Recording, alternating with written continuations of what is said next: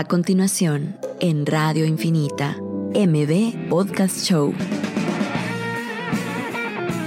Un espacio para conversar sobre emprendimiento, tecnología e innovación con emprendedores guatemaltecos que están cambiando el mundo. Conducido por Marcel Barrascut. Que lo distinto te encuentre. Esto es MB Podcast Show.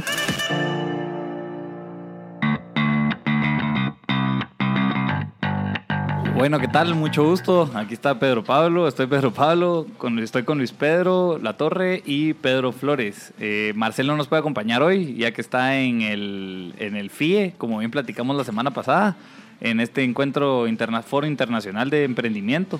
Eh, un evento que se está llevando a cabo en el IRTRA, eh, bastante interesante, según nos lo comentamos la semana pasada. Así que, pues, Marcel, saludos hasta allá. Eh, y pues les doy la introducción aquí a Luis Pedro Latorre, que es uno de los fundadores de Ecosistema Concord, y a Pedro Flores, que es el fundador de Public Note. Eh, pues bienvenidos mucha, eh, siéntanse en casa para conversar y, ya que es un, es un programa de emprendedores para emprendedores, ¿verdad? nuestro objetivo al final, precisamente en esta parte, es hablar cada de las luchas. Entonces, si querés, Luis Pedro, te voy a hacer tal vez una introducción, ¿verdad? Luis Pedro es uno de mis socios él, con él fundamos Ecosistema Concord y Capital Nacht, en donde estamos haciendo inversiones como un Friends Office. Eh, aportando valor desde la junta directiva a, empresas, aplicándoles estrategia, gobernanza y sentido común, además de finanzas, ¿verdad? Entonces, si querés, Luis Pedro, ahondar un poco más en, de, de vos, ¿verdad? ¿Y cuáles son tus luchas? Eh, iniciando con las luchas, Creo que mm, irían de dos partes, una interna y otra externa. La interna creo que siempre hay una constante lucha emocional, ¿verdad? Em, de, siendo emprendedor, algo que uno mm, tiene que practicar mucho es estar presente, no dejar que el futuro lo carcoma a uno. Entonces creo que esa es una lucha diaria, realmente de estar presente, de querer las cosas que tengo, de no querer las cosas que no tengo. Em, y de siempre tener em, esa sobriedad en toma de decisiones, ¿verdad? De estar bien presente en lo que está sucediendo hoy, en dónde está uno parado y cómo pueden influir las acciones que uno toma en el día a día, en lo que vienen de los días.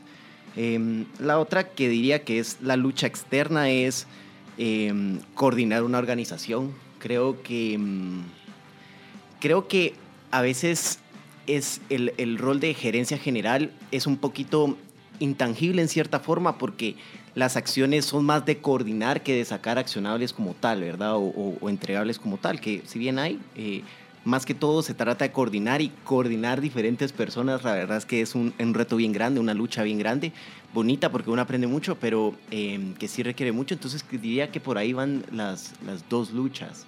Em, que uno tiene en el día a día. Genial, genial. Pedro, si querés contarnos un poco de tus luchas, ¿cuál, ¿cuáles han sido? Pedro él es el fundador de Hype, él una persona que renunció de una corporación como abogado para em, decidirse a emprender. Eh, realmente es otro de los casos que anteriormente hemos platicado y creo que es también admirable en algún grado tomar decisiones como esas que implican bastante riesgo, ¿verdad? Entonces, contanos ya en todo este camino como que cuáles, cuáles han sido tus luchas, Pedro, y bienvenido. Bueno, primero que nada, gracias, Pedro Pablo, por tu invitación, Luis Pedro. Me encantó esa diferenciación que hiciste entre luchas internas y externas, porque creo que al inicio nos persigue esa lucha interna de, del miedo al futuro, como vos dijiste, porque tal vez somos, eh, tenemos 25, 26 años, entonces ves a tus pares, a tus amigos con un trabajo mucho más estable, con, no sé, tal vez tres años ya en el mismo trabajo, eh, con un buen salario. Entonces a veces decís, madre, ¿será que tomé la decisión correcta? Eh, después te das cuenta que sí, pero si la dudas, si no todos los días, semanas, que decís, tal vez el retorno que estoy haciendo ahorita no lo estoy teniendo, eh, ¿será que tiro todo? Igual ya probé y, regreso a donde estaba. Al final la respuesta es quedarse y seguir intentando, porque vale más la manera en la que vivís que, que los resultados que puedes obtener, pero ese, esa lucha interna creo que está siempre en la mente de un emprendedor, porque digamos, toma mucho tiempo llegar a ese punto en donde ves para atrás y ya con los resultados obtenidos decís, estoy donde debería estar. Pero ahorita, al menos en la, en la etapa temprana del emprendimiento, como que si es una, es cuesta arriba y decir, bueno, no, no estoy seguro si, si tomé la decisión correcta en cuanto a resultados, pero en cuanto a sentimiento, en cuanto a cómo vivo el día a día, al final es más gratificante que por ahí los ejemplos que uno tiene muy cercanos de, sus amigos. Entonces esa lucha interna creo que, que sí hay que batallarla con, con, como decís, vivir el presente, porque pues el futuro asusta, pero hay que, lo tiene que motivar a uno en lugar de asustarlo, porque si no, no salís de la cama a hacer lo que tenés que hacer, pues pensando en, en qué puede pasar. Y con la lucha externa, pues como les mencionaba, igual en esta etapa temprana, eh, es eso de, de ser todo lo que uno ve lo administrativo, en mi caso veo lo legal, entonces te pones sombreros de, todo tipo de trabajadores porque en este momento tal vez la organización no va para crecer tanto. Pero es de nuevo el trabajo que uno tiene que hacer en este momento para que en el futuro la organización crezca y tenga las bases sólidas. Pero, pero sí, la lucha externa puede ser esa organización y división del tiempo efectiva para, para llegar a la meta concreta, porque muchos creen que, ah, bueno, sos emprendedor, sos tu propio jefe, pero eso a la larga implica más responsabilidad o conlleva más responsabilidades que estar eh, en una organización pues mediana o grande, en donde el proceso es más fácil y, la división del trabajo es mucho más fácil. Pero aquí toca ponerse el overall de, trabajador y, hacer el trabajo sucio, como también el trabajo de planeación y de, y estrategia. Sí, qué, qué, valioso lo que los dos mencionan. Creo que los dos mencionan el tema de, de cuando no, no, existen procesos, pues qué otra cosa que crearlos, ¿verdad? Entonces tal vez si nos quieren contar un poco de qué herramientas están usando para crear esos procesos que realmente no existen, ¿verdad? Y no es como y no es como que van a venir de algún lugar mágicamente y los vas a poder empezar a ejecutar y todos los van a poder empezar a ejecutar, ¿verdad? Sino que qué, herramientas están teniendo ya que esta es una de las luchas que existen a la hora de crear una institución, ¿verdad? Que eso es básicamente lo que están haciendo los dos. Em, diría que la primera herramienta que no es nada tecnológica, no es nada de, de, de la modernidad, por así decir, pero es algo más Em, que uno tiene que practicar es dejar de asumir. Em, uno a veces asume mucho que los colaboradores entienden las cosas la misma forma que uno lo está entendiendo y que tienen exactamente la misma visión que uno o saben como que uno asume ciertas cosas y que al final bajo es uno fundamenta la comunicación bajo ese supuesto y luego llegas a un punto donde es como ah no había entendido esto así y es sí, realmente uno no se explicó bien, ¿verdad? Uno asumió que se entendía. Entonces, realmente la primera herramienta es em, dejar de asumir y que hayan más espacios para preguntas y respuestas, ¿verdad? Porque de esa manera va a haber armonía, va a haber comunicación constante y va a haber un entendimiento. Esa diría que es la primera y la fundamental. Em, las otras sería... Qué, eh, solo qué valioso esto que decís, que con preguntas y respuestas se genera armonía. Al final porque elimina esas precisas como asimetrías. cosas, asimetrías en temas de que yo asumí algo y tú lo asumiste. Sí, exacto, porque al final la mente así funciona, la mente crea un supuesto, sigue crea, generando supuestos sobre esos supuestos. Entonces, a veces uno se da por un camino que solo es una gran asunción que realmente tal vez no, no tenía mucha veracidad. Em, esa diría que es la primera, que, que nuevamente va más como a nivel interno. Eh, ahora a nivel externo, em, con Neri, alguien que ya estaba en este show, ya estuvo hace unas semanas, em, hemos estado implementando una herramienta de AppMaker que sirve como un Business Process Manager, que básicamente em, explica un poquito más qué es esto. Son herramientas donde uno puede plasmar sus procesos y luego sobre estos procesos ir poniendo la forma en la que se cumplen, ¿verdad? Entonces, por ejemplo, para, para un proceso de algún brief inicial con un cliente hay un documento que se tiene que sacar, entonces desde esta herramienta uno puede programar que salga este documento que se tiene que llenar, eh, luego existen eh, por ejemplo, se tiene que llenar algún Excel o se tiene que hacer algún modelo financiero, pues bueno, aquí se puede poner como básicamente el form donde se entrega ese Excel. Entonces hemos estado programando eso que sirve para, para la organización a ver, si entiendo bien, un, un, BPO o Business Process es como una etapa previa a un ERP, por ejemplo. Sí, exacto. Esto es algo que, que últimamente se ha estado adoptando previo a un ERP. ¿Por qué? Porque los ERPs a veces se construyen bajo estándares internacionales de procesos. Em, y cuando uno está en etapa temprana, realmente no tiene procesos muy consolidados.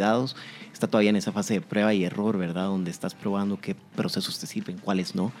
Eh, entonces, meterte a un ERP a veces te limita esos, eh, el desarrollo de procesos. Y o la modificación de los mismos. Exactamente, y te hace ser un poco más tosco y burocrático, ¿verdad? Que en una etapa temprana realmente eso te puede matar. Eh, de muchas formas. Entonces, em, un, un, BPM o un Business Process Manager para lo que te sirve es básicamente donde es una herramienta donde uno puede plasmar procesos y llevar el cumplimiento de los mismos y que es un poquito más flexible porque te da herramientas como para que puedas hacer esos, esos pivotes de procesos que son tan esenciales para lograr llegar a ese proceso óptimo, ¿verdad? Eh, entonces, esa es una de las herramientas que se ha estado usando para, que hemos estado usando para la, organización, eh, precisamente por esto que les decía de las luchas, ¿verdad? Que es organizar a muchas personas. A veces es difícil cuando no todas tienen el, mismo acceso a, a, por ejemplo, comercial no sabe lo que está haciendo finanzas, finanzas no sabe lo que está haciendo operaciones. Entonces, implementar este tipo de, herramientas facilita que no se asuma qué está haciendo el otro departamento, sino que haya un lugar donde se pueda ir a ver como qué está haciendo cada departamento puntualmente. Genial, yo creo que eso es lo más útil al final porque también te permite organizarte dentro de las áreas que existen, ¿verdad? O sea, no es así, todos están operando a las ciegas y alguien construye algo, por ejemplo, en comercial y cuando estás en comercial de la nada no le sirve nada operaciones, entonces ese tipo como de, sinergias, ¿verdad? Supongo yo. Y, y terminando de complementar, que ya sería lo último, sería también em, que son prácticas ya más humanas, que básicamente son establecer espacios a la semana donde se conversen donde, eh, sobre ciertos temas en específico. Entonces, por ejemplo, eh, mi miércoles hay un comité de gerencia donde tenemos una reunión con todos los gerentes de, la, compañía. Eh, los jueves tengo comité de operaciones donde me siento puntualmente en operaciones a ver cumplimiento de cronograma y cómo se va con todos los clientes. Viernes tengo comité de finanzas donde me siento puntualmente a ver las finanzas de la empresa y cómo va el, el cronograma de proyectos de finanzas. Lo mismo con comercial que los viernes. Entonces, Em, muchas veces sirve establecer esos espacios de comunicación porque ya se sabe que cualquier cosa que se tenga que hablar durante la semana hay un espacio específico para irlo a hablar. Entonces, en ese espacio se facilita mucho la comunicación em, y se puede dejar de asumir y actuar sobre cosas que están en común acuerdo, ¿verdad? Creo que es muy valioso este, estas herramientas, Luis Pedro. Y tal vez, Pedro, contanos, creo que desde un ámbito legal también es, es completamente distinto, creería yo o aclararnos un poco como que qué herramientas te sirven o te han servido en esta etapa cabal de coordinación y de ir construyendo una infraestructura, ¿verdad?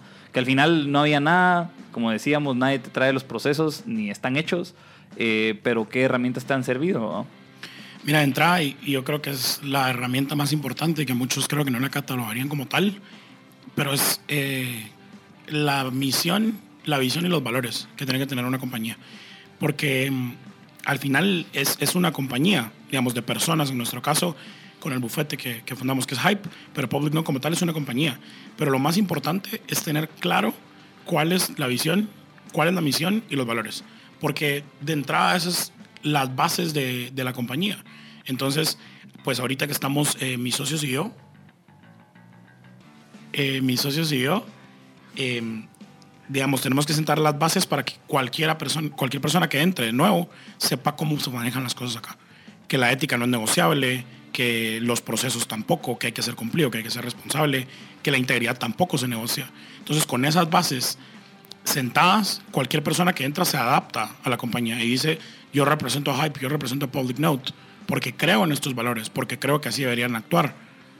Y no comprometes porque puede ser, ah, es muy bueno, es muy inteligente, mira, tiene la maestría y todo, pero no se adapta a lo que nosotros creemos. No nos sirve esa persona. Ni, ni nosotros le servimos a esa persona. Exacto. Entonces, la de, idea, de entrada es sentar las bases y las reglas del juego claro para que la gente que esté esté a gusto porque cree que la visión que tiene la compañía, la misión que tiene y los valores que compartimos son no negociables para todos. Qué, qué herramienta más genial. Si quieres ampliamos un poco después del segmento. Podcast Show por Radio Infinita. Bueno, aquí estábamos con Pedro. Pedro nos estaba ampliando un poco cabal de las herramientas. Creo que qué valioso mencionar el tema de la visión, la misión y los valores, porque en algún grado es a donde le pega directamente al humano, es a la parte más humana. Ahí sí que color humano, diría una canción. Eh, y creo que eso es lo, eso es lo, pues muy valioso de lo que digas, que creo que es una herramienta y creo que en términos legal, o sea, en términos de un bufete, ¿verdad? Como es el que están construyendo con Iraida, eh, creo que esa es como que su herramienta principal. En una etapa temprana, en algún grado hay que vender esa idea, ¿verdad? O vender las ideas y que esa idea solo siga siendo cada vez más grande, ¿verdad? Y que tal vez ni siquiera vas a ver el desenlace final, pero porque no hay soluciones de corto plazo, pero, pero esa es una de las herramientas que nos mencionabas. No sé si tenés alguna otra con respecto ya un poco más técnica en términos de ir construyendo un bufete, ¿verdad? Mira, más técnica en cuanto a las herramientas que nos provee, pues la tecnología creo que, que no. Solo adaptarnos a, a lo que tenemos, ¿verdad? Por ejemplo, un CRM eh, que funcione como tal, que te permita ver en qué tenés que mejorar. Lo que hemos también utilizado son encuestas al inicio. Eh, cómo prefiere el cliente que se contacte, eh, por teléfono, por correo, porque eso te da un parámetro, porque cada cliente es distinto. Entonces, al menos en el tema legal, las personas son, digamos, en las compañías también es importante el, el tema persona, pero en el bufete dependes enteramente de eso, porque es quien te da el servicio. Entonces, tenés que estar pendiente de que esté a gusto con cómo lo está prestando y dónde lo está prestando. Ese es la, el mayor problema que hay en, en los bufetes, que, migran muchas personas de, de, bufete a bufete porque tal vez no están, no conocen la, la misión y los valores de, de, las compañías. Entonces es muy importante. Y luego, en temas de tecnología ya puntuales, las herramientas de la tecnología que nos dan. Eh, Google, por ejemplo, como tener Google Calendar es tan fácil. Hay otras herramientas que se llaman como por ejemplo Toggle, que te permiten ver eh, si cumpliste con, con, tus metas o no. Slack, pues los ya famosos, ¿verdad? Pero más que todo eso es, el abogado trabaja mucho con deadlines. Entonces, cumplir los deadlines y saber cuándo se van a vencer y, y tener el compromiso de, de cumplirlo a tal, a tal punto, ¿verdad? Y algo que es muy importante a, a todo nivel compañía y, y bufete también es la honestidad para nosotros en, Public Note y en Hype no son negociables la, la, honestidad porque te sirve mucho. También no te puedes comprometer a algo que no te va a dar tiempo a hacerlo. Entonces es preferible levantar la mano y decir, no me va a dar tiempo, eh, calculo que lo voy a tener en tanto tiempo. O hubo un problema, rechazaron tal documento por esto. Pero siempre esa honestidad para poder reconocer ante el cliente, porque a ver, también todos somos humanos, ¿verdad? Pero lo importante es reconocer el error y luego dar las herramientas para solucionarlo. Sí. Algo que agregaría con lo que decís de la misión, la visión, los valores, es que em, a veces se obvia esta parte de que todas las, los negocios o las empresas tienen una cultura, ¿verdad? Que a medida que más se van agregando personas más fuertes se va haciendo esta cultura. Em, y que si uno no delimita cuáles son los valores sobre la cual eh, funciona esa cultura o actúa esa cultura, a veces esto se puede salir de control y, y hay veces que puede ser una muy buena idea, puede ser un muy bonito modelo de negocio, pero no se tenía una gobernanza muy clara en cuanto a valores y eso puede echar a perder todo. Em, y algo que también agregaría con eso que decís de la honestidad es que em, realmente la honestidad y la transparencia facilitan mucho el hacer negocios.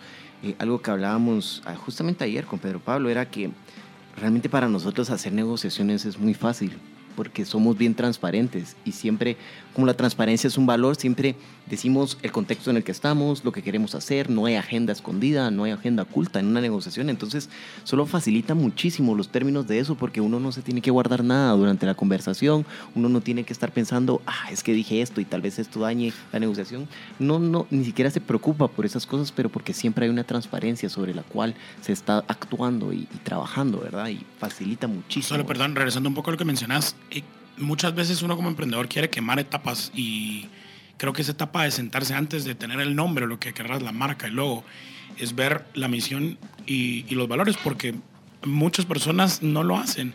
Entonces no sabes a dónde vas, porque, pero tampoco sabes dónde estás parado. Entonces solo, bueno, este es mi idea de negocio, necesito tanto de financiamiento, eh, lo voy a lanzar, voy a constituir la sociedad anónima o eh, constituir una empresa y vamos.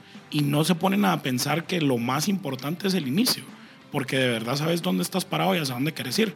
Pero si no tienes una meta, no sabes cómo vas a cumplir las, los objetivos, porque no, no hay una motivación detrás, más que cumplir la idea de negocio. Pero yo creo que todos los que estamos en una compañía, estamos emprendiendo, incluso estamos trabajando, tenemos una visión más allá del salario que nos van a dar en el mes, de los dividendos que puede generar una compañía, de los leads que convertamos en ventas. Más allá de eso, hay una visión, misión en general. Y mira, tenía una pregunta tal vez solo para darte la introducción un poco de Public Note. Eh, acabas de hacer, sabemos que acabas de hacer un lanzamiento de esta tecnología y en algún grado nos empezaría a gustar tal vez qué es lo que qué problema resuelve esta tecnología y por qué decidieron empezar a hacer esta tecnología. Eh, si querés nos das una, una breve introducción del tema. Sí, bueno, pues Public Note es un software para control notarial que sirve para que los notarios cumplan con las obligaciones que tienen que tener de conformidad con la ley de una manera mucho más eficiente y apoyándose en la tecnología. Eh, nuestro código es del tiempo de Juan José Arevalo, entonces el código notariado. y no le hemos dado herramientas para modernizar el cumplimiento de las obligaciones. Antes había un papel verde que se llamaba papel español, que estaba con líneas para las actas notariales. Después se eliminó y vino la computadora y la impresora, el gran hallazgo de, de estos siglos. Pero después de eso no hemos tenido ninguna herramienta que facilite el cumplimiento de las obligaciones.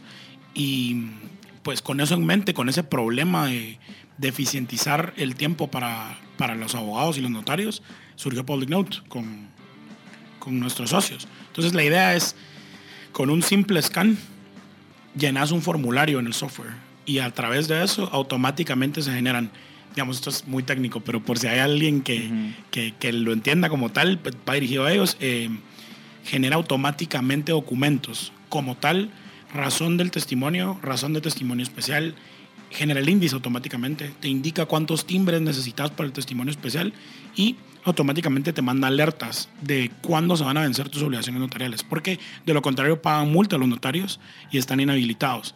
Entonces, eh, aquí ya me puse un poco más técnico, pero la idea es, es que va dirigido a los notarios y para eficientizar sus, sus procesos y que cumplan siempre las obligaciones notariales, además de que tengan un archivo digital del protocolo que actualmente no sucede. Eh, uno tiene el, protocolo como tal empastado como que fuera un libro y año tras año lo va poniendo en la repisa. Entonces es muy complicado. Estamos desligados los notarios y abogados de la tecnología. Yo creo que es una herramienta que, que en pleno siglo XXI tenemos que aprovechar. Y a nivel macro, ¿qué, ¿qué efecto tiene que, por ejemplo, notarios no puedan tener acceso a todo este registro de lo que han hecho durante los años porque están en folios y que lleven esta desorganización en sus actas? Mira, de, entrada, pues no les permite tener, como vos decís, un control de cuánto he escriturado, de cuánto le he facturado a tal cliente, porque en alguna manera puede ser un parámetro en cuanto a escrituras públicas de cuánto ha entregado un cliente, ¿verdad? Recordar que todos estos archivos son públicos, entonces hay un registro en donde están, pero le entregarían a uno una fotocopia, no uno personalmente dentro de su computadora hay una carpeta donde pueda acceder a los protocolos de años anteriores. Entonces te permite tener un orden completo de que todo lo que tenés está ahí, está a la mano. Porque sucede también que de años anteriores viene un cliente hace dos años y te pide un testimonio especial de un contrato o compraventa que le hiciste. De entrada, encontrar en tu, acordarte en el protocolo dónde está ubicado, cuándo fue la fecha que se hizo. Cuando Public Note, por ejemplo, te lo ordena por cliente, entonces ya sabes que tal cliente solo lo ordenas y te da todas las escrituras que has tenido en esa, en esa época. Entonces le das doble clic literalmente y te imprime de una vez el testimonio. Ya está numerado además. Entonces ya solo tenés que imprimirlo y firmarlo. Entonces te facilita mucho más el control que puedes tener. Además que este tipo de obligaciones, el índice para los que no son notarios es literalmente como el índice de un libro. Entonces vas hoja por hoja con el protocolo diciendo cuáles son las partes que estuvieron en cada contrato, cuántas hojas, cuál fue el valor del contrato, en qué fecha se hizo. Y eso usualmente, y eso es a final de año y le lleva a los asistentes días, porque imagínense ya un protocolo con 100 escrituras, ya, ya es bastante solo pasar el dedo en 100 hojas. Además que tenés que llenar todos los datos. Entonces la idea es irlo haciendo poco a poco y con las herramientas que, que tenemos hoy en día en la tecnología. Entonces esa es la misión de Public Note. Sí, solo para, para cualquier persona que se quiera contactar a cabina es el 2369-7389. Aquí pues podemos resolver dudas con respecto a Public Note o cualquier otra cosa con respecto al emprendimiento que nosotros les podamos aportar. Y para si tienen, quieren hablarnos en WhatsApp es el 5741-1290.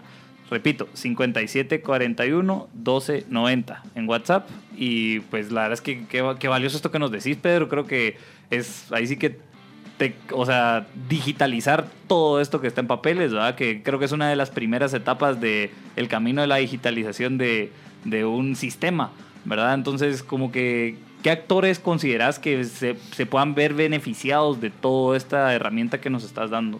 Mira, de entrada los notarios, o sea, son los primeros beneficiados porque no van a pagar multas, porque en función es que uno tiene cierto tiempo para cumplir con las obligaciones pero no todo es eh, escrituras públicas. O sea, la mayoría de abogados están inmersos en transacciones, en litigios, y no les da tiempo a ver este tipo de, cosas. Entonces, prefieren pagar al final del trimestre, no sé, 400 quetzales de multa porque no les da tiempo de verdad hacerlo.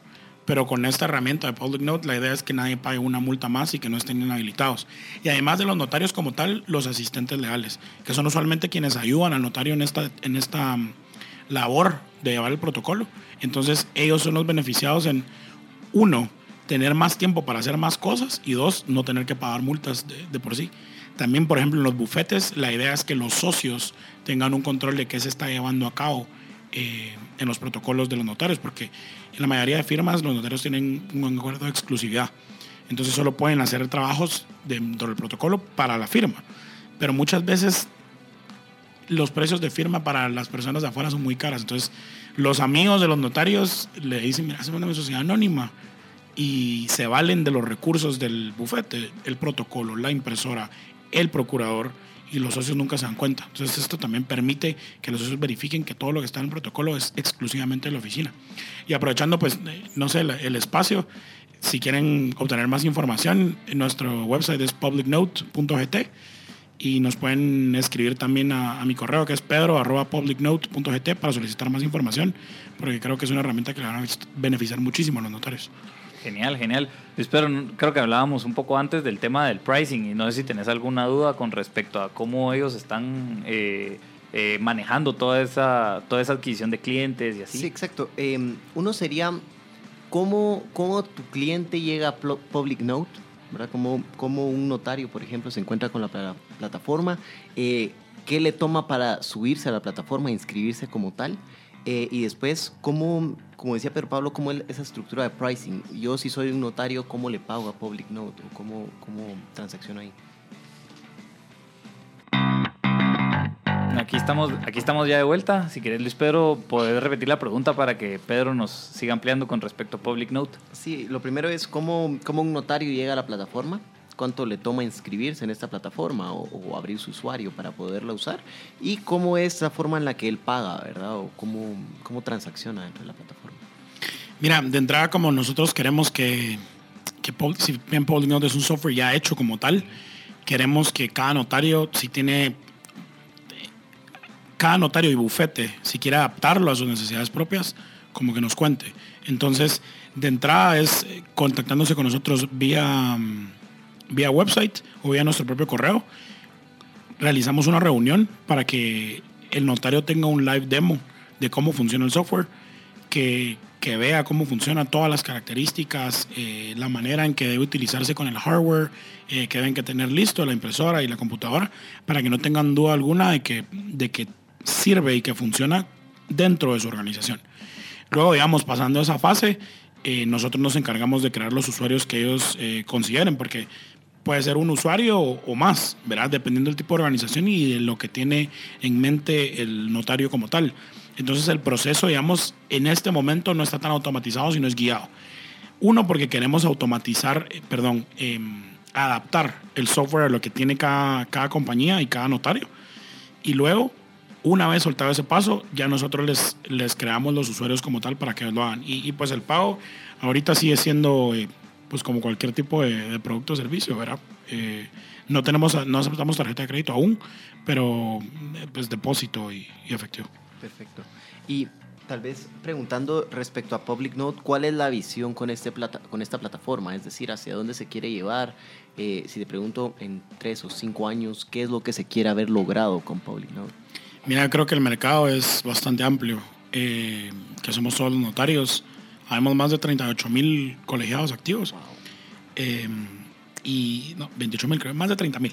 Y de esos, alrededor de 14 mil abren protocolo y son notarios activos. Entonces, ese es el mercado que tenemos en Guatemala. Pues evidentemente queremos expandirnos porque nuestro sistema de notariado es muy similar en otros países. Entonces, lo que queremos hacer es brindarle herramientas a los notarios de, de países cercanos para que puedan montarse al, tren de la tecnología y, que... Sí, cabal, esa era una de mis dudas, si en algún grado esto era replicable en otros países, ¿verdad? si esta práctica de notariado funciona en otros países, asumo que, que, quizás sí, van, pero en, algún grado también como que esa visión de Public Note está en expandirse hacia solucionar este tipo de cosas o hay otras aplicaciones en donde se puede usar. Sí, completa, digamos, eh, pues en Estados Unidos es un mercado mucho más grande, entonces nuestro sistema de notariado es distinto, pero sí se cuentan con herramientas y programas para para la organización de documentos más que todo. Que digamos Public Note no solo se queda en esa organización y digitalización de documentos, sino además te genera eh, documentos automáticamente. Entonces es como que la ventaja que tiene. Pero evidentemente está en nuestra visión expandernos, expandirnos, perdón, a, a países con, con, con sistemas de notariado similares. Evidentemente tenemos que hacer pues, un estudio de mercado porque legalmente cada sistema es distinto Exacto. y si necesitamos conocerlo también como lo conocemos nosotros acá en otros países para poder eh, pues ya desarrollarnos. Sí, lo que me parece valioso de toda la idea que explicas es en algún grado todo la, la dimensión de problema que hay, ¿verdad? Que algún es, papel, ¿verdad? O sea, cómo ese papel lo podemos llegar a digitalizar y simplificar su ejecución como su control. Y tanto para vos como para inclusive los clientes, ¿verdad? Porque los clientes pueden terminar viendo afectados por un plazo no cumplido, por una multa no pagada, por todos estos temas, ¿verdad? Entonces creo que cualquier cliente que, que tenga, que tenga abogados, ¿verdad? Solo pues consulten si ya están usando Public Note, creo que es de verdad algo, algo que está aportando valor a la digitalización de documentos. ¿verdad? Y solo agregar, perdón, que no es solo para notarios, o sea, evidentemente sí, pero no solo para corporaciones de notarios. Por ejemplo, las compañías que tienen abogados in-house o un departamento notariado o de, de abogados interno, también pueden beneficiarse con, con Public Note porque les permite internamente tener los procesos claros. Eh, y tal vez para entender la magnitud de esta solución, eh, tal vez nos podrías dar un ejemplo de si un notario incumple o, o lleva mal un acta notarial, ¿qué efecto puede tener? O algún ejemplo de, de una magnitud de problema que pueda haber por un desorden notarial. Con mucho gusto. Eh, solo, digamos, con este tema de acta notarial, que evidentemente pues, es más técnico, Public Note funciona únicamente para instrumentos dentro del protocolo, entonces son escrituras públicas. Las actas notariales como tal no entran, están en una etapa de desarrollo para adaptarlo, Ajá. pero aún no como tal, porque son diferentes eh, requisitos. Por ejemplo, un acta notarial no tiene un correlativo. En la escritura pública sí. Entonces, todos esos elementos son los que vemos para, para que estén en cumplimiento los notarios. Pero, por ejemplo, cada trimestre ellos tienen que enviar un aviso de cuál fue la última escritura que cancelaron o que autorizaron. ¿Cuál es el, la pena, digamos, eh, de no cumplir con esto? Si no se cumple el, dentro de las fechas que están establecidas por el Archivo General de Protocolos, que el pasado fue el 6 de diciembre, los notarios no pueden ejercer el notariado. Entonces no pueden ejercer, un- realizar una escritura pública luego. Eh, sale en el diario oficial publicado un listado de los notarios que están temporalmente inhabilitados para ejercer la profesión. Entonces este tipo de notarios no pueden ejercer, no pueden realizar una escritura pública, no pueden realizar actos notariales porque no cumplieron con presentar un aviso. En donde so- es una hoja de papel bond en donde dice cuál fue la última escritura que, que realizaron, la fecha, firmado y sellado, nada más. Pero por no presentar ese documento, quedan inhabilitados, pues no sé, al menos una semana en lo que sale publicado el edicto y luego hay que ir a pagar para que desinhabiliten al, notario. Entonces, no es tan complicado el proceso, pero hay clientes, por ejemplo, que si ven a su notario en esa lista del, publicado en el diario oficial, probablemente les repercute mucho porque el tema de compliance para empresas más grandes, eso es inaceptable. ¿verdad? Y además que pues no hay nadie en ese momento que pueda realizar los contratos civiles o mercantiles que pueda tener la compañía.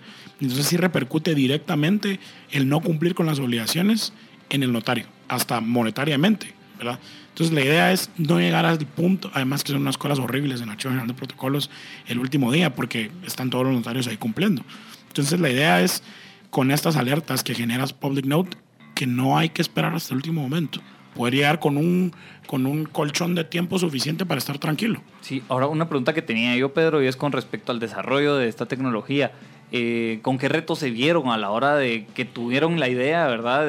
Ya que estabas trabajando, no sé dónde habrá surgido la idea, eh, y que dijeron con, con sus socios, metámosle a solucionar este problema, ¿verdad? Que evidentemente lo, estamos, no, lo, lo estás graficando. Eh, ¿qué, ¿Con qué problemas se toparon en el desarrollo? Bueno, de entrada, un saludo y un reconocimiento a mi socia, Iraida Herrera, que está cursando su maestría afuera, entonces por eso no está acá, pero seguro estaría aquí a mi, a mi lado. Eh, pues ella fue la de la idea, estaba cansada de, de realizar los testimonios especiales porque es lo mismo una y otra vez, entonces dijo, no puede ser, tiene que haber una forma de, de modificarlo. Y discutimos la idea de que fuera un software y, y pues lo platicó conmigo, le dije, mira, vámonos. Eh, era difícil porque estábamos en un bufete de abogados grande, entonces la exigencia es mayor. Entonces procurábamos salir a tal, por ejemplo, a una determinada hora, a las 7 de la noche, y luego bajar a realizar el software. Nos encontramos incluso con un programador. Entonces, y eso es algo que dice eh, Irai. que muchas veces si hay alguna persona que les dice que no, que no se puede, tienen que cambiar a esa persona. Nosotros eh, nos juntamos con un programador y en ese momento dijo que la idea era muy complicada, que sonaba muy difícil, no está tan convencido como nosotros. Y pues en ese momento nos hizo pensar si de verdad era lo, lo, correcto. Y buscamos a otra persona que no tuvo miedo y nos dijo, me parece completamente viable.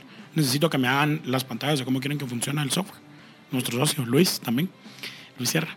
Y pues nada, nos aventuramos, nos cambió la vida porque terminamos renunciando al, al trabajo que teníamos. Creo que hubiéramos crecido mucho en esa organización, pero decidimos perseguir un sueño y, y aquí estamos. ¿verdad? ¿Hace cuánto fue ya que renunciaron? En enero de, de, de, de este año. Renunciamos desde, desde diciembre del año pasado. Ya. Pero efectivo, desde febrero de este año comenzamos con el proyecto. Ahora, a la hora de la venta, eh, ¿te estás topando con algún tema eh, de cara a los notarios o empresas que te quieran contratar eh, complejo? Es decir, que no, que, que, no entiendan o que tengas que educarlos en el uso de la plataforma. Entiendo que por eso es este demo, pero a pesar del demo, ¿te seguís topando con alguna fricción en la venta o crees que hay una buena aceptación? Mira, de entrada la fricción es que en en los bufetes es un, es un mando de poder, entonces muchas veces la persona que llega con nosotros a la reunión no es quien toma la última decisión de lo metemos en el presupuesto o no. Entonces, eh, como que toma tiempo que internamente decía el bufete aceptar la herramienta o no. Uh -huh. Pero es más por el tema de cómo funciona un bufete. Porque, yeah.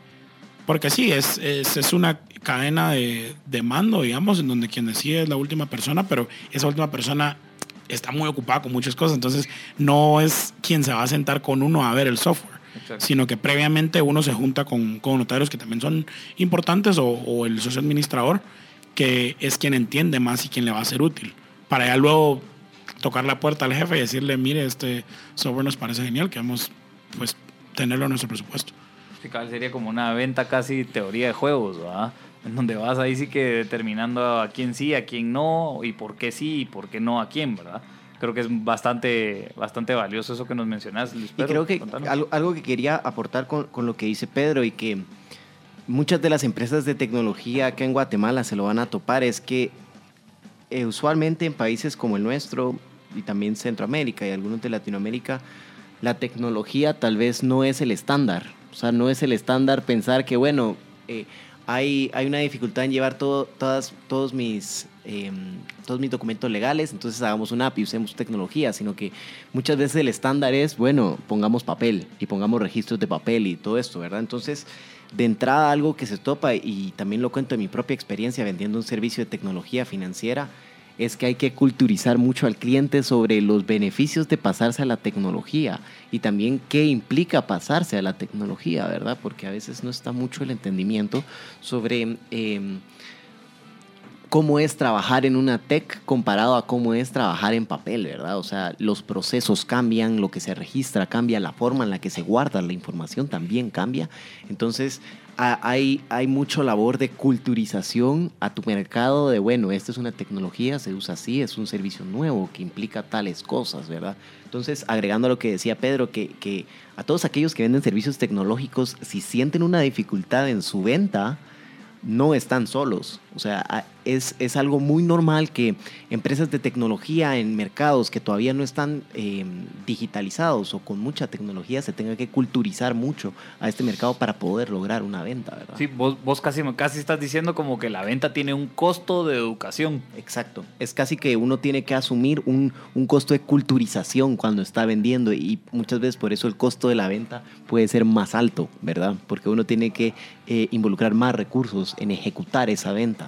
Ok, qué, qué, valioso lo que decís. Al final creo que como ecosistema de emprendimiento en Guatemala estamos en una etapa en donde están surgiendo precisamente iniciativas de digitalizar, ¿verdad? que creo que es la primera etapa de Palio a digital. Eh, eh, y es, en esta primera etapa es en la que nos estamos topando con estas brechas. ¿verdad? Entonces yo creería que uno, que valioso lo que los dos están diciendo, haya que hay fricción claramente en la venta solo, por el, solo porque nos estamos quitando las asimetrías de información en los juegos de poder que existen solo entre la palabra y palabra, ¿verdad? En lugar de pasarlo a digital y que, y que exista la transparencia, pero el, el rol de que cualquier vendedor tiene que ejecutar en de que la transparencia es un, o sea, es un beneficio para cualquier empresa, es como... Sí, y, y pasa también que, em, no en todas, no hay que generalizar, pero pasa que en empresas grandes o corporaciones hay muchos juegos de poder con la información. Mm, Entonces, hay ciertos actores que a veces no les beneficia que haya cierta transparencia en información porque también se el, la balanza de poder se comienza a equilibrar, ¿verdad? Y se pierden ciertas tomas de decisión y ciertas cosas así. Entonces, también a la hora de vender hay que jugar mucho con eso, ¿verdad? Entender mucho cómo es ese contexto de la empresa a la que se le está vendiendo, eh, cómo puede llegar a impactar la tecnología que se está vendiendo a la organización como tal, ¿verdad? Perfecto, vamos a ir un corte y seguimos con Public Note de Pedro y Luis Pedro La Torre con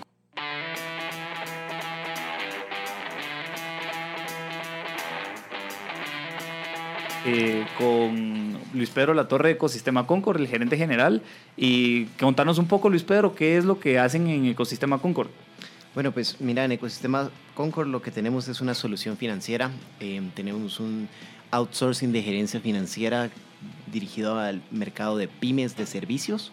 Eh, y básicamente lo que hacemos es que mm, llegamos con nuestros clientes, construimos un área financiera dentro de la pyme y ya mensualmente les vamos dando reportería sobre cómo fueron los resultados financieros, si se están cumpliendo metas, insights y recomendaciones que tienen que tener para mejorar su flujo de caja o entender mucho mejor sus finanzas. Y esto surge básicamente porque algo que nos dimos cuenta es que el conocimiento financiero del, del ecosistema de Guatemala como tal era, era, es bastante bajo. Eh, es normal que hayan empresas que llevan más de 30 años y que nunca han tenido un gerente financiero. Eh, ¿Y cómo Qué sobreviven? sorprendente. es, es increíble eso. ¿Por qué? Porque realmente como sobreviven es básicamente diciendo, hay dinero en la cuenta de banco, pudimos pagar salarios, pudimos pagar todas nuestras obligaciones, entonces podemos seguir. Eh, llegan a otro mes, ah, no hay dinero, entonces tenemos que meterle, así es el negocio, ¿verdad? Hay que meterle plata. Y luego a fin de año, como de 12 meses, eh, durante 10 tuvieron ganancias y solo dos tuvieron que meter plata, se dice, bueno, en balance todo está bien, pero realmente eso no indica ninguna sostenibilidad financiera. Entonces, el servicio que, que hemos desarrollado y que seguimos desarrollando, porque la verdad es que nunca es un producto final, va dirigido a mitigar ese problema. ¿verdad? ¿Dónde encontramos a Ecosistema Concord? Eh, pueden encontrarlo en redes sociales, en Facebook eh, como Ecosistema Concord, en Twitter como Concord Eco, igual que en Instagram, y pueden meterse en nuestra página web que es www.ecosistemaconcord.com. Genial. Ahora, Pedro, si quieres tal vez contarnos un, un poco en dónde te encontramos como Public Note o como Hype en el bufete, ¿verdad? Que al final sabe- tenemos claro, ya nos dejaste claro que son dos servicios, ¿verdad? Sí, entonces de entrada, pues, el- de lo que veníamos a hablar hoy, Public Note, eh, el website que es www.publicnote.gt, eh, mi correo es pedro.publicnote.gt y pues si alguien quiere contactarme por, por WhatsApp como tal, mi número es 55 53 0008, repito, 55 53 0008 y, y Hype en, en Instagram, ah no, perdón, Public Note también en Instagram eh, como tal, Public Note GT y Hype Corp para Hype y en Facebook igual Hype Legal Corporation. Ah, que, que, pues, y bueno, para contarles un poco también de qué estamos haciendo en MB Podcast, nuestro objetivo es eh, eliminar esa asimetría de información famosa que existe entre las corporaciones, que al final ya tienen como procesos de industria eh, y mucho conocimiento concentrado, y el cual nosotros queremos pues trasladarle a través de los emprendedores, empezar estas comunicaciones a las personas que estén empezando a emprender o pymes en específico, que puedan usar este conocimiento para, eh, ahí sí que años en minutos, ¿verdad? Y ese es el objetivo cabal de estar entrevistando aquí a, a personas. Y, nos preguntan precisamente la, pública, la, página de, de- es publicnote.org, no, es publicnote.gt por si quieres acceder y ahí te van a eh, dar un demo en dado caso lo necesites. Y pues contacten ahí a Pedro y a Luis Pedro en Ecosistema Concord. Eh, sería bastante valioso pues que reciban estos dos servicios. Creo que son dos servicios que sirven mucho para las pymes y para específicamente como Pedro describía para sus eh, ya sea bufetes o, notarios. Sí, algo que quería agregar con, con lo que decías de- del objetivo de este programa, que es eliminar esa brecha de información entre corporación y pyme o pequeña empresa. Creo que es algo muy importante porque ecosistemas de otros países, por ejemplo Israel, la forma en la que se han gestado es básicamente eh, conectar emprendimientos con corporaciones. Eh, pues esto es un tema mucho más profundo que, en otra ocasión desarrollaremos, pero eh, es muy importante el canal de distribución que pueden tener las corporaciones. porque las corporaciones algo que tienen es el alcance para llegar a muchos lugares. Y eso es muchas veces algo que le falta a la pyme, la forma en la que pueda llevar sus servicios o sus productos a un canal de distribución mucho más grande, ¿verdad? Entonces, em, también las brechas que hay entre esta información, eh, la corporación, como decía Pedro Pablo, tiene mucha información ya em, consolidada, mucha información eh, que viene de años de experiencia, de años de estudios y que realmente el valor que puede generar ya en todo un ecosistema que, lo, que rodea a esa corporación es, es muy grande, es muy grande el valor que se puede crear solo facilitando cierto conocimiento, como por ejemplo cómo llevar cuentas por cobrar en orden, cómo tener procesos de facturación que, que, que, sean eficientes, cómo tener incluso procesos de reportería que sean eh, eficientes para trasladar información de un área a otra. Esas son cosas que para una corporación tal vez ya son como supuestos básicos donde cualquiera que trabaja dice, bueno, esto es bien fácil porque solo se hace así. Pero cuando uno es emprendedor y uno está desarrollando eso desde cero, es muy complejo porque uno tiene que pasar por mucha prueba y error para llegar a ese punto donde uno diga, ah, bueno, aquí sí ya está fluyendo bien la comunicación, ah, bueno, este reporte sí ya es funcional para un gerente y para un director y para un accionista. Esto, ¿saben? Todo ese conocimiento que ya está en la corporación establecido es le puede resultar muy valioso a una pyme. Espero, y una duda, como, ¿cuál es el tamaño de el, del, del, mercado de pymes quizás en Latinoamérica? No sé si tenés el dato. Sí, mira, eh, por esfuerzos de levantamiento de capital que hemos estado haciendo, pues ese dato es algo que tenemos que tener por el mercado que tenemos o al que le queremos apuntar. Algo que sabemos es que hay un mínimo de 3 millones de pymes de servicios en Latinoamérica. Eh, más del 90% de las empresas que hay en Latinoamérica son pymes Em, y estas pymes proveen alrededor del 65 al 70% de los empleos en Latinoamérica. ¿Qué quiere decir esto? Que la pyme realmente es el motor de crecimiento económico que puede tener la región. Y por eso creo que es bien importante la, la labor que, que, que, están haciendo empresas como, como Hype, que dan estos servicios o facilitan servicios legales a pymes, eh, o también lo que estamos haciendo en Concord, porque realmente eh, el desarrollo, el impulso de nuestra región va a venir desde la pyme. Y tenemos que brindar herramientas que le faciliten a la pyme actuar y le faciliten a la pyme ese crecimiento, porque va a ser el motor que nos va a traer desarrollo, ¿verdad? Sí, en algún grado que cualquier, cualquier persona tenga las facilidades para emprender, ¿verdad?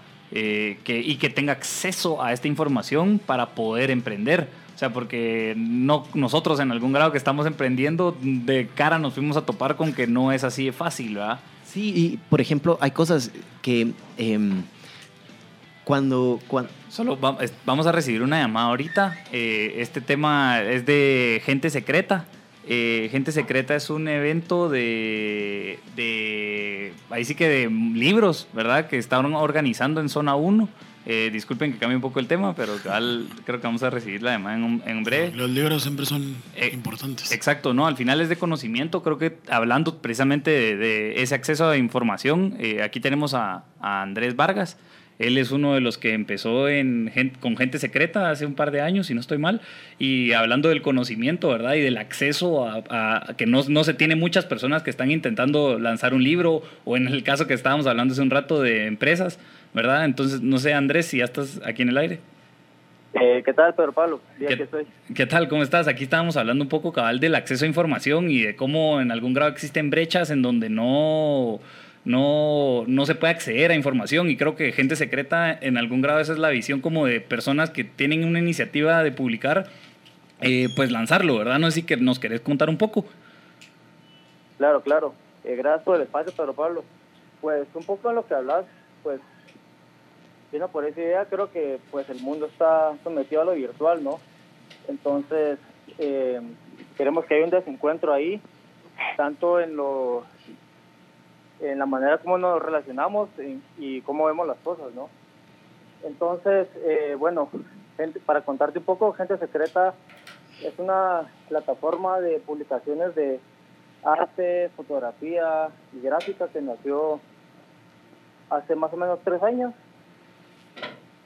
en la que eh, surgió, bueno, surgió como una feria que tuvimos eh, la primera edición aquí en el centro eh, de la ciudad de Guatemala. Posteriormente participamos en, el, en la Feria de Libros de los Artes, perdón, libro, Libros de Arte de Los Ángeles, en la que llevamos eh, pues publicaciones de artistas guatemaltecos, eh, un par de libros de fotografía importantes y, otras publicaciones latinoamericanas. Eh, posteriormente hicimos la segunda edición, realizamos la segunda edición, que ya fue un poco más amplia, en la que pues se hizo una convocatoria abierta y entonces dimos la la posibilidad de que, de que tanto artistas como diseñadores o, fotógrafos eh, que no estuvieran eh, elegidos por nosotros eh, pudieran participar, ¿no? Y este 6 de diciembre vamos a tener la, tercera edición. ¿En, ¿En, dónde va a ser, Andrés?